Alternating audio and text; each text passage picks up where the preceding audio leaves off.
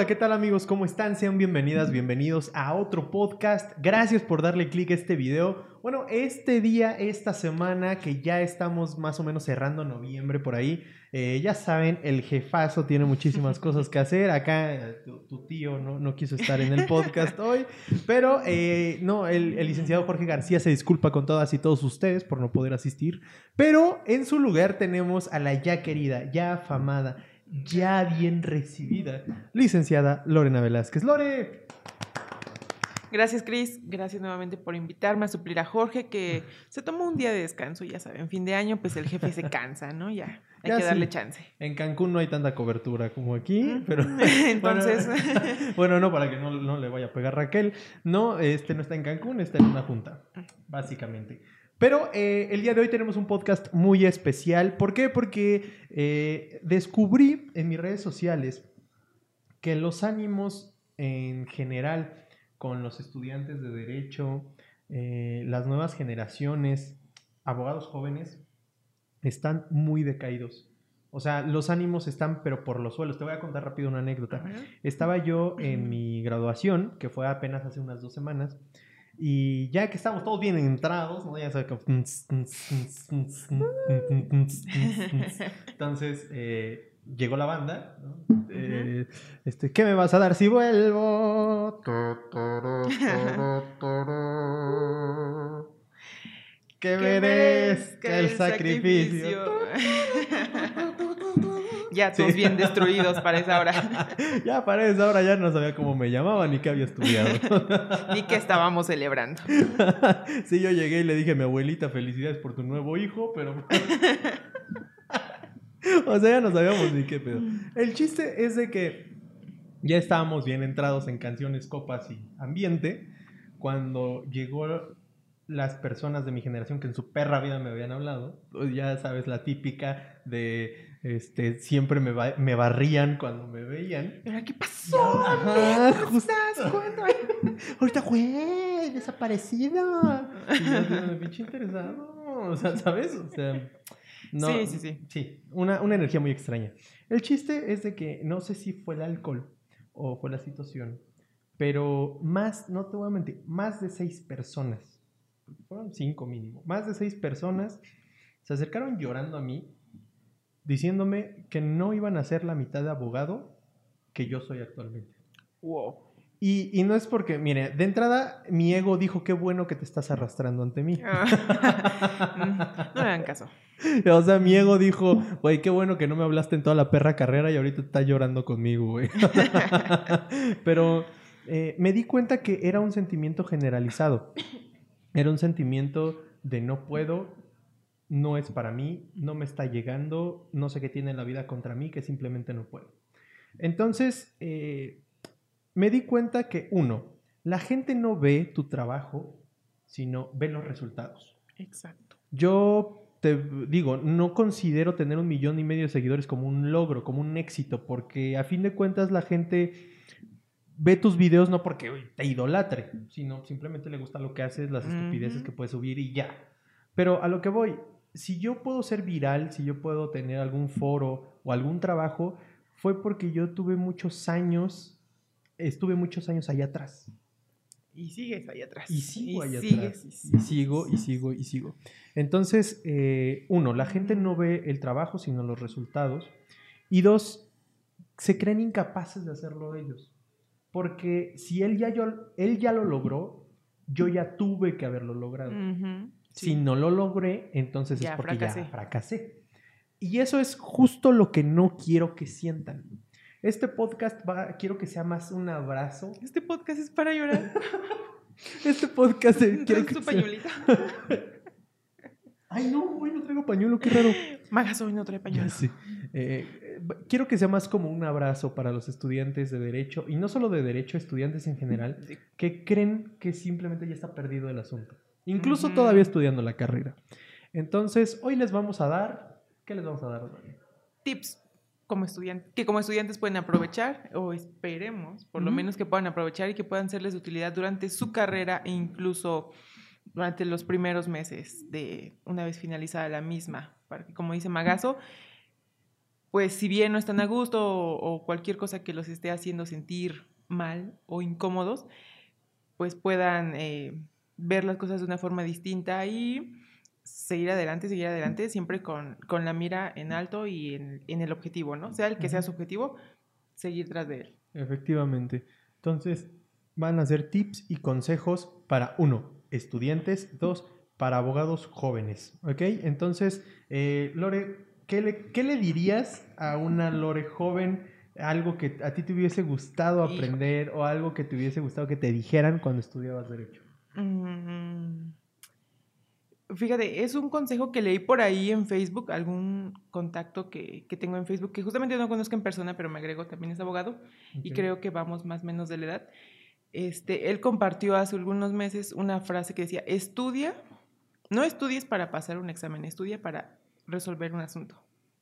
Y creo que es muy cierto, ¿no? Va muy de la mano a lo mejor con esto, que pues cuando estamos en la carrera, pues no manches, obviamente te preocupas y la gran mayoría de los estudiantes se preocupan por pasar sus materias. Y obviamente es importante, ¿no? Obviamente es importante, pues a lo mejor tener buenas calificaciones, este, ir bien, dar buenos resultados, sobre todo si tienes una familia a la que tienes que darle resultados, unos padres a quienes darle resultados. Es comprensible, se entiende. Sin embargo, como que muchos, y es algo que yo vi, creo que todos hemos visto en la carrera, eh, hay muchos compañeros que se matan estudiando para pasar los exámenes y que muchas veces ese estudio solamente se ve reflejado en memorizar cosas. Claro. los apuntes, lo que el maestro dijo, lo que dice la ley, el artículo tal, bla, bla, bla, bla, bla y, la libran, ¿no? Y van pasando, pero al final de cuentas, pues lo que todos los maestros nos dicen, ¿no? O sea, sobre todo esta carrera de derecho que es mucho de aplicarse, es una carrera muy social, que lo que nos enseñan o lo que estudiamos es finalmente con el objetivo de aplicarlo a ciertos asuntos en concreto. Entonces, al final del día, el hecho de que tú memorices las cosas, pues a lo mejor está bien, ¿no? Que sepas conceptos, que sepas teoría, pero ya cuando estás en el ejercicio profesional, te, te, presenta, o sea, te presenta cada caso que de verdad tú dices, no manches, esto solamente en la Rosa de Guadalupe, pues es en serio, esas cosas pasan. Y dices, güey, ¿cómo? O sea, yo me sé perfectamente el concepto de la sucesión, ¿no? Y sé cómo son las sucesiones y, y puedo hablarte de las dos y de cómo van las etapas, sí, pero ya en la vida real se te presenta una sucesión en donde el hijo tuvo otros hijos, pero es que el señor tuvo tres esposas y cada esposa tres hijos diferentes y entonces uno ya se murió, pero el otro, así un buen de cosas. Y dices, ok, me sé todo el procedimiento de las sucesiones, y sí, pero ¿qué pasa en ciertas cositas? Entonces, no es lo mismo que nos la pasemos toda la carrera memorizando, memorizando, memorizando, porque al final del día se trata mucho de aplicarlo. Entonces, te digo, eso que leí en Facebook me suena a esto, ¿no? Que, que precisamente pues no estudies, o sea, no estudies con la finalidad únicamente de aprobar tus materias y ya, porque al final del día en la práctica eso no te va a servir tanto, ¿no? O sea, en la práctica y sobre todo en esta carrera de, leyes, de derecho, lo que se necesita es que razonemos, que entendamos mucho lo que leemos. O sea, está bien que te, te mates o que le dediques mucho tiempo a leer y a estudiar, pero también es muy importante que sobre la marcha vayas razonando y vayas diciendo. Lo que, lo que haces. A, ver, ¿qué estoy leyendo? Ajá, ok, sí, la ley me dice esto, pero ¿a qué se refiere? ¿O cómo lo podría aplicar? Porque te digo, al final del, día, eso es lo que se necesita en esta carrera, ¿no? Definitivamente. Y, y fíjate que yo lo veía mucho, tenía, este, eso me fue quedando más claro al final ya de la carrera con un profesor que tuvo el profesor licenciado Jaime Rosas, no sé si siga siendo licenciado o ya haya obtenido algún otro Ah, bueno, yo creo que ya otro grado, no pero sí lo conocí. No inventes, o sea, yo cuando lo conocí todo el mundo hablaba de él como una eminencia, Tuve la oportunidad de tomar clases con él y sí me decían mis amigos, ¿no? Es que aguas. aguas porque ese profe va con todo. Y yo, pues, sin miedo al éxito. sin miedo al éxito, papi. y, este, sí, la primera vez que eh, tomé clase con él, obviamente a muchos compañeros ya los conocía y era muy favorecedor hasta cierto punto con ellos. Y con los nuevos sí era así como de, ah, chiquito, carne fresca. Sí. sí, entonces te digo, o sea, todo esto lo fui captando hasta que tomé clase con él porque precisamente sus clases eran así de, a ver, eh, yo tomé con él la clase de amparo. Todos los amparos los tomé con él. Entonces, aparte el amparo es una materia súper Técnica. O sea, sí, técnica y, muy técnico. y es como que de las más difíciles, Difíciles, de- sí, sí que es. les cuesta mucho a los estudiantes. Tienes que aplicar los conocimientos de todas tus Ujú. materias anteriores. Entonces yo me aventé así de lleno en Vámonos. amparo con. Jaime Rosas.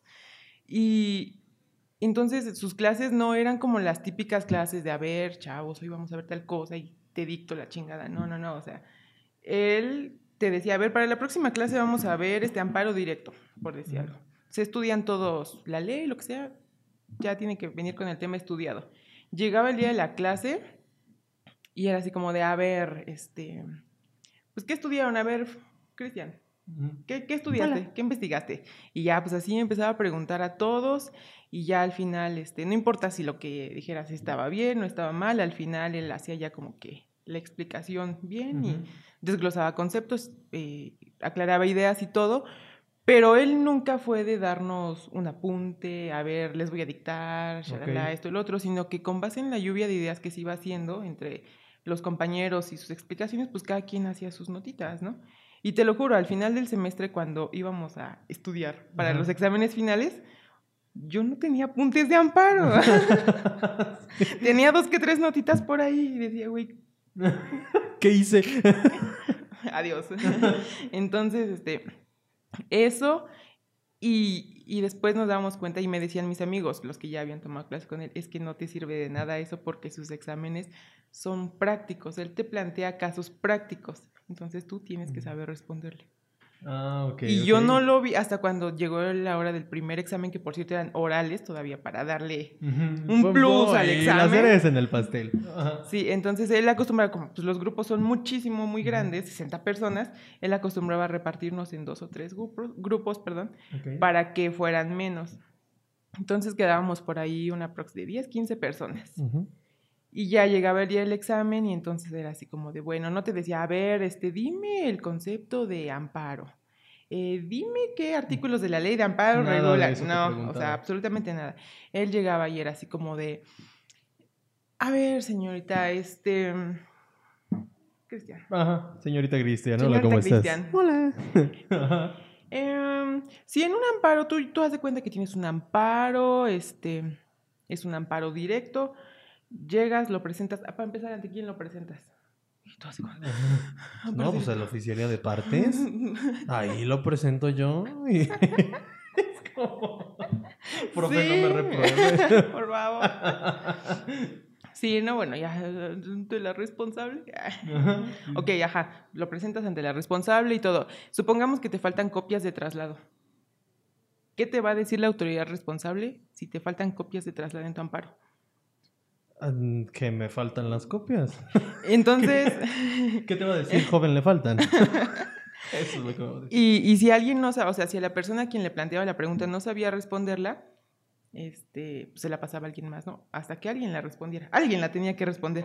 Y ya si de plano nadie la respondía, pues entonces Esos ya- eran sus exámenes. Ajá, sus Le eran- respondías y te iba anotando, ¿no? Ajá, como que sí respondió. ya. Ajá, ah, ok, ok. Entonces ya era así como que, a ver, ¿a quién? No, ¿qué te va a decir la responsable?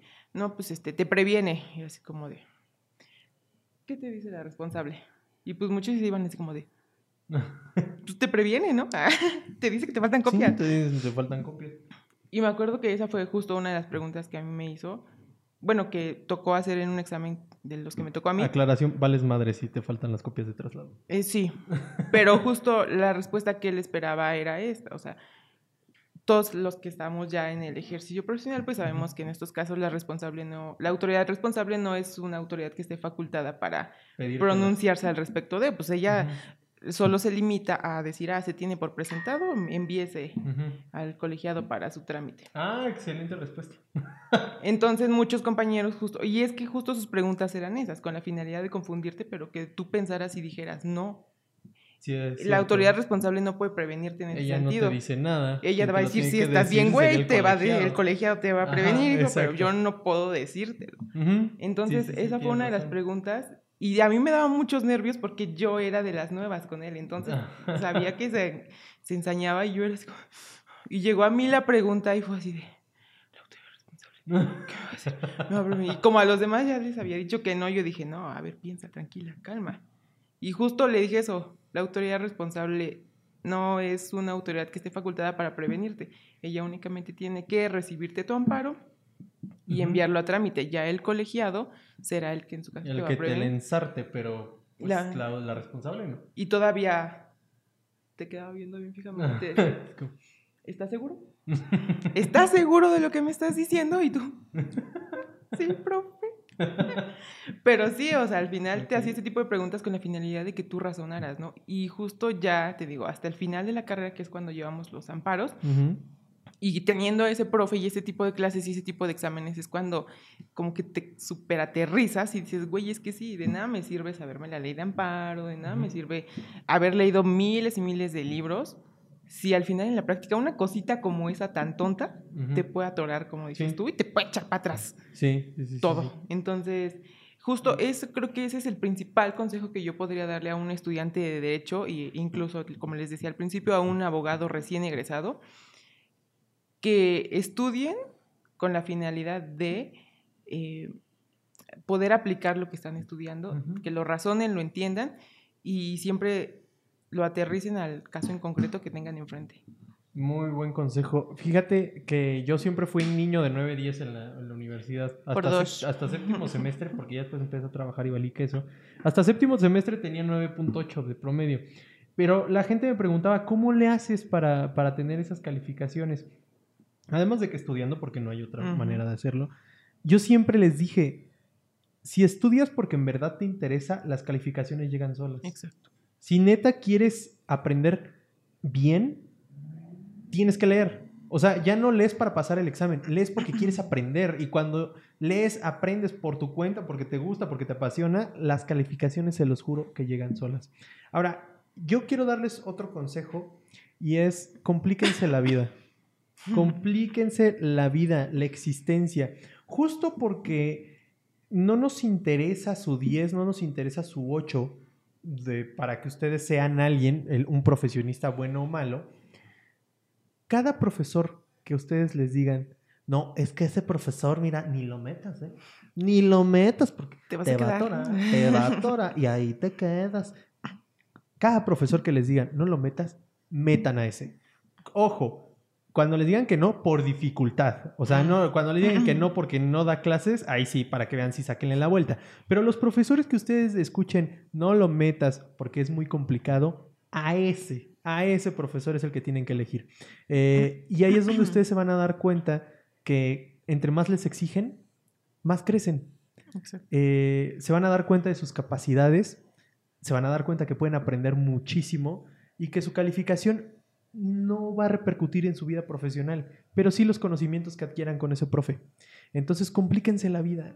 Vayan con un profe difícil y mátense para pasar esa materia, porque Sí. para eso estás. Así es. sí. Estás para matarte en la universidad. Claro, estamos hablando desde nuestro privilegio porque hay gente que de plano no puede estudiar porque tiene que trabajar para comer. No, fíjate, haciendo ahí una pausa, como bien lo dices, o sea, sí entiendo que cada quien tiene sus circunstancias particulares, pero sabes que yo en la universidad particularmente conocí a una amiga, eh, ha sido de mis mejores amigas, y la verdad para ella, y creo que en algún momento sí se lo dije, mi admiración y mi respeto total, porque ella es madre soltera, eh, tiene un hijo, en ese entonces su hijo estaba en la secundaria, ella tenía 28 años cuando ingresó a la licenciatura, Ok. eh, a esas alturas pues ya tenía un hijo en la secundaria y trabajaba obviamente para mantener a su hijo, los estudios de su hijo, pagarse la carrera. Y Cristian, por Dios, que ella es alumna de excelencia. O sea, no sé, eh, me parece que sí se tituló por promedio y si mal no recuerdo su promedio, o sea, si no fue de 10, sí fue mínimo de 9.5. Y te lo juro, o sea, todos los maestros, incluido Jaime Rosas y los maestros perros, porque nosotros también comparto mucho esa mentalidad que tú dices de meterte con esos maestros. Ella era así, ella era de mi team ñoño. Este, eh, metíamos a los maestros pesados y la verdad es que mis respetos para ella, porque con todos los maestros más pesados, más perros y lo que quieras, era alumna de excelencia. Y ahorita es una abogada muy, muy buena, muy preparada. Entonces, esa es una verdadera prueba de que no hay límites y no hay imposibles. Si quieres, si tienes una meta bien puesta, lo vas a lograr. Creo que todo, todo se puede en esta vida, así que pues traten de hacerlo. Otro consejo que yo les puedo dar a los jóvenes estudiantes, incluso ya también a los abogados, es quítense este pensamiento mágico estúpido de que siempre les tiene que gustar lo que hacen. Eso es una vil y completa mentira. O sea, mucha, mucha gente llega y me dice, oye, ¿qué crees? Es que derecho me gustaba. Ah. Hasta que me tocó ir a un lanzamiento. Ajá, sí, algo así. Hasta que empecé a ver mis procesales, empecé a ver penal, civil, que te gusta, lo que sea. Creo que ya no es lo mío. Creo que ya no me gustó. Creo que este, antes me gustaba, ya no sé por qué no. Eh, simplemente ya, lo quiero dejar, porque ya no me siento completamente feliz ahí.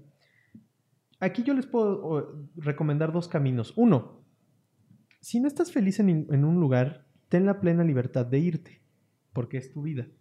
Pero dos, la, gente, los libros, las películas, la televisión nos han dicho que cuando amas lo que haces que nunca vas a trabajar, que cuando amas tu trabajo ni un solo día es tu trabajo, que, que cuando amas lo que haces haces hasta lo imposible por hacerlo día a día. Sí, pero no siempre. Eh, no siempre vas a estar motivado, no siempre vas a estar feliz. Incluso hay gente a la que amas que no, hay días o temporadas enteras que no soportas y lo mismo pasa con tu carrera.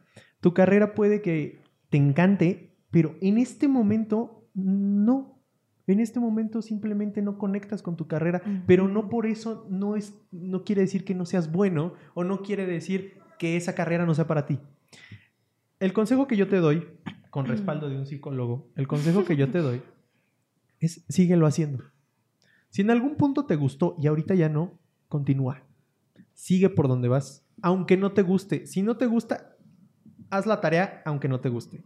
Si no te gusta, lee lo que te dijo el profesor, pero bien encabronado. O sea, pero hazlo, porque va a llegar una tarea, va a llegar un profesor, va a llegar un trabajo o una persona que te va a hacer enamorarte otra vez de lo que estás haciendo. Entonces, no pierdan la esperanza y no crean que siempre es estar feliz. Arriba la esperanza, abuelita. Si estás mal, si te sientes sin motivación, está bien. Está bien sentirse mal, como dicen. Está bien sentirse mal. Concuerdo totalmente contigo. Ajá, ese es mi consejo. Bien. Pues bien, pasando a otro consejo que podría darles a un estudiante de derecho y de cualquier otra cosa, es que estudien cosas distintas a lo de su carrera. Okay. Porque también es algo bien común que te enfocas a lo mejor en solo derecho, derecho, derecho, leyes, leyes, códigos, libros, bla, bla, bla. Y lo mismo, sales, eh, te toca ya en la vida práctica, en la vida profesional, eh, hay asuntos que requieren de, otras cosas, ¿no? Disciplinas. De otras disciplinas. Por ejemplo, lo digo desde mi, perspectiva, desde donde estoy yo, ¿no? En el ámbito del derecho empresarial. O sea, va súper ligadísimo, no sé, con la contabilidad. Entonces, a veces clientes se me acercan y me hacen preguntas de contabilidad, ¿no? Y ya hasta el final, ya que como pude le resolví su duda, me dicen, ay, creo que eso era más para un contador. y yo así de, pues sí, sí era más para un contador. Por decirlo hasta ahorita. Pero vaya, o sea, al final de cuentas se acercan a ti porque van ligados y pues digo que les digas, ah, no, fíjese que eso no lo sé porque yo estudié derecho y, yo no soy contador, ¿no? no sé. Entonces creo que también es como muy importante que estudien, ya sea por gusto, por curiosidad o porque crean que lo van a necesitar, pero que se aboquen a, meterse, a curiosear por ahí en, algunas otras cosas, porque uno nunca sabe cuándo lo va a ocupar. Exacto.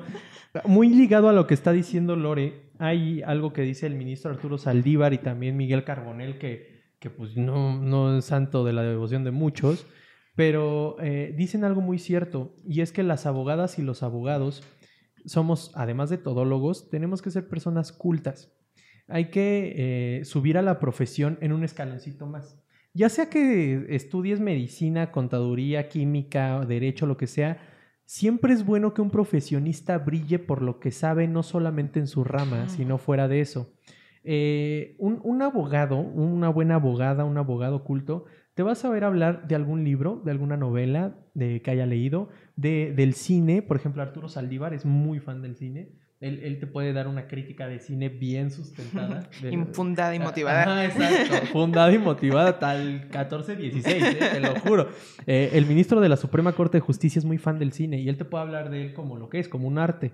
Eh, pueden hablar de pintura, pueden escuchar música, lo que sea que hagan, pero no se enfoquen solamente al derecho. Traten de ir a otra disciplina y eso los va a hacer crecer no solo como abogadas o abogados, sino como personas. Y eso está bien chido. Entonces, este, yo creo que ya va siendo tiempo de pasar a una sección más como para jóvenes abogados. En mi caso, Lore tiene sus consejos, yo tengo los míos. En Ah, este pensé que ibas a decir, Lore ya no es tan joven. No. Lore y yo tenemos casi la misma edad, nada más que ella es un poquito más grande que yo, por eso le hago burla de que ya está anciana. Aunque en realidad el que se ve anciano es El él. Y ya, el, el chiste es eh, pasar a la sección de los jóvenes abogados. Una frase que si a mí me lo hubieran dicho en su momento me hubiera dado mucha paz y que ya aprendí. Todos tienen tiempos distintos. Cada quien va a su paso. No porque tu compañero ya esté siendo presidente municipal, presidente de la corte o trabajando en algún juzgado, quiere decir que tú ya tengas que estar haciendo eso. No porque tú apenas te estés titulando y tu compañero ya se casó y ya se puede mantener él solo, quiere decir que tú tengas que estar haciendo eso también. Cada quien tiene su ritmo de vida y a cada quien se le presentan circunstancias y oportunidades diferentes. Estás bien justo donde estás ahorita. Eres el resultado de lo mejor que pudiste hacer con lo que tenías. Entonces, no te preocupes. Hay que ir a su paso, pero nunca pierdas el camino. Una cosa es estar bien con lo que estás haciendo ahorita y otra cosa conformarse. No te conformes, ve, ve por más. Eh, párate de la silla y, y ve por lo que quieres. Pero no te compares, porque cada quien tiene un tiempo distinto. Así ese es. mi consejo que les puedo Eso me recuerda a otra frase que he escuchado por ahí que dice, que corran todos los demás, yo voy caminando. Para llegar no hay que correr, tan solo hay que seguir andando. algo así. Ay, arre borreguito, arre burro, arre. Sí, es que es la verdad. como soneto del villancico, ¿no? Es que ya estamos en la temporada, ya se siente mucho frío aquí, Anita, pues como no. cascabeles en esta parte. Y un gorrito, por favor. Este, bueno, pues un consejo para jóvenes abogados sería confíen en ustedes. Ya, ya pasaron tal vez la etapa más difícil que a lo mejor hasta ese punto de su vida podrían considerar que es la universidad, que es haber salido, eh, tal vez titulado, no sé. Ahora que ya están fuera, eh, arribando al mundo del ejercicio profesional, confíen en ustedes. No les voy a decir no tengan miedo, porque miedo siempre vamos Siempre a tener. va a haber. Pero sí, aviéntense a hacer las cosas. Con miedo, como sea, se estén muriendo por dentro, estén temblando, digas, no voy a poder, lo que sea. Hagan las cosas. Aviéntense a lo que sea, a lo que venga. Y, y ya, eso les va a ir dando mucho Sí. crecimiento y experiencia profesional. Y ya después van a decir, van a voltear atrás y van a decir, no manches, cuando yo iba saliendo, me daba un buen de miedo esto, me daba un buen de miedo ir con un magistrado, pasar con el secretario de la fregada, llevar un asunto, responderle a un cliente, lo que sea. y- Pero lo hice y ahora ya soy un abogado más preparado, más capaz, más seguro. Y- Aviéntate. Sí, ese sería mi consejo. Como Gordon Tobogán. Órale, Ah, déjense sí. ir. Ni quien te detenga. Así. Métete el madrazo de tu vida. Yo creo que mucha gente le tiene miedo al fracaso, incluyéndome. eh, pero todavía no se nos queda o se nos clava en la cabeza que quien tiene miedo al fracaso tiene miedo a aprender. Entonces, eh, es sin miedo. Tienes la edad, tienes los conocimientos para levantarte de lo que sea que te haga caer. Y quien quita y en vez de caer, te levanta. Entonces, Es un rebote. Hazlo sin miedo, hazlo sin miedo. Oye, yo no estoy preparado para eso, prepárate. Ujú. Oye, es que yo no sé si ese asunto lo puedo llevar yo, llévalo. Claro, también entra la responsabilidad de, de- de- es el patrimonio de tu cliente. Si no sabe llevar un asunto, también dile, ¿no? Pero, pero a lo O que voy, busca asesoría, ¿no? Alguien que un sepa. reto. No lo sueltes tú, busca asesoría con otro colega. Alguien con más experiencia que le digas, oye, fíjate que tengo un asunto así. Así. Yo creo que se puede hacer así, asado. No seas malito, tú dime. Estoy bien, no estoy mal, más menos, dime por dónde. Lo maravilloso de, de este, de esta carrera o de esta profesión es que no hay una sola respuesta. Cada quien puede adaptar la solución a su estilo. Exacto. Entonces tú no tengas miedo a experimentar con tu propio estilo. Entonces, sé valiente y, y- y- y ve de esa manera.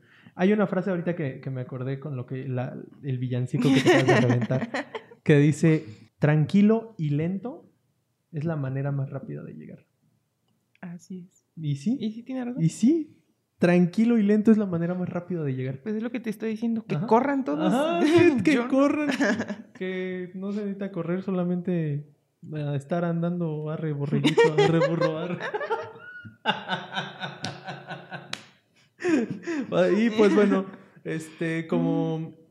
Este, este va a ser un podcast muy cortito, Lore, porque este, son básicamente pequeños consejitos. ¿Quieres aventarte el último para cerrar? Mm, sí, si son estudiantes de derecho o de lo que sea, disfruten su etapa universitaria. Ay, sí, y esto sonará muy consejo. choteado, muy Sí. de abuelito, muy Sí, de no manches, Lorena, eso me lo dicen mis maestros, mi Ajá. papá, mi familia. ¿Cómo quieres que disfrutes si tengo un montón de exámenes encima, 20 proyectos, tres materias, un profe me odia, mi novia me cortó, lo que sea? No importa, o sea, neta que cuando salgan ya no es lo mismo. Y van a voltear atrás y vas a decir, no inventes, ¿por qué no me metí al curso de inglés que daban en la Sí. carrera? ¿Por qué no aproveché las actividades deportivas y culturales? ¿Por qué no fui a esa fiesta? ¿Por qué no esto? Neta, disfruten su etapa estudiante con todo lo que conlleva, no solamente en el aspecto académico y escolar, sino todo lo que engloba. Disfrútenlo mucho porque es una etapa que no. Está- es una etapa. eh, eh, yo, miren, yo decía lo mismo. Cuando me decían disfruta tu etapa, yo decía. Porque me decían, "¿Era- ¿es tu mejor etapa? Yo, yo me quedaba como, puta madre, si está la mejor, ¿qué chingados me espera? Pero, pero es verdad, es una etapa maravillosa en la que ustedes pueden experimentar un buen de cosas, en- incluso estar drogados. Entonces, tengo- no, no es cierto. Bufete Bautista y asociados no se hace responsable de este comentario. Muy bien. Pero, pero eh, eh, tiene mucha razón. Yo disfruté mi carrera, yo disfruté mi periodo de, universitario increíblemente. Miren, yo la verdad no salía. Te puedo decir, y esto sin miedo a equivocarme, eh, de cinco años fui a dos fiestas. Te lo juro, de cinco años fui a dos fiestas. Yo nunca me llevé mucho con mis amigos de la universidad. Es más, no tengo amigos de la universidad, más que uno o dos. Todos los demás me valieron. La universidad yo la utilicé para estudiar, o sea, pero para estudiar bien. Porque, y de hecho de ahí nació Magazo, de ahí nacieron mis redes. Yo lo, usé, yo lo usé para estudiar como se debe. Yo me la viví en la biblioteca, yo era de mi casa a la escuela, en la escuela me reventaba en el salón de clases, jamás faltaba clases estando en la universidad. Entonces la disfruté como no tienen una idea. Disfruté lo que era que me mantuvieran, que no, no tenía que trabajar de ninguna forma y que no tenía que hacer otra cosa más que preocuparme cómo responder en la clase y en el examen. Yo disfruté ñoñar como no tienes una idea. Entonces, es eso. Si ustedes quieren disfrutar la universidad de fiesta y embriagándose, disfrútenla. Si quieren disfrutar la universidad ñoñando, háganlo, pero disfrútenlo. Así es. Entonces, es muy buen consejo, Lore. Sí. Y creo que me uno a ese último consejo, porque ya incluso ya le puse de mi cosecha. Entonces, creo que es un consejo que les damos en conjunto. Y pues bueno, hasta aquí van a quedar los consejos del día de hoy para estudiantes de Derecho y jóvenes abogados. Espero lo hayan sentido como lo que queríamos proyectar, que era un pequeño abrazo, un- una pequeña palmada en la espalda, diciéndote, pueden. sí puedes, sí puedes y todo va a estar bien. ¿Ok? Lore, ¿algo más que agregar? Nada, que todos van a ser un excelentes profesionistas, sean abogados o sea lo que sea que estén estudiando. Definitivamente. Pues bueno, yo soy Cristian Guerrero. Yo soy Lorena Velázquez. Nos vemos en la siguiente semana. Bye.